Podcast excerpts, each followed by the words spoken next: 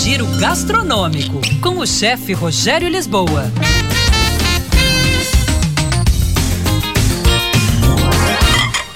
Olá, pessoal. Crepe panqueca tem diferença? Se tem, qual é? Aqui um assunto que gera um debate mundial.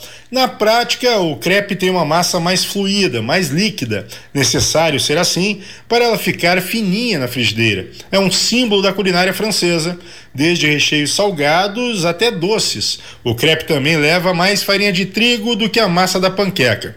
A do crepe é mais aerada também. Falo aqui da panqueca, aquela americana que você vê nos filmes, que colocam mel por cima ou alguma geleia altinhas, empilhadas, fofinhas. Porque essas panquecas redondas ficam altas? Porque nesta situação se usa fermento. Os franceses curtem muito crepe como refeição principal. Os americanos, as panquecas apreciadas principalmente no café da manhã. Crepe Suzette, um clássico várias versões, como sempre em gastronomia, né? A mais aceita é de que teria surgido com o chefe Henri Charpentier, era um jovem aprendiz no Café Paris, em Monte Carlo. A casa recebe, então, o futuro rei Eduardo VII.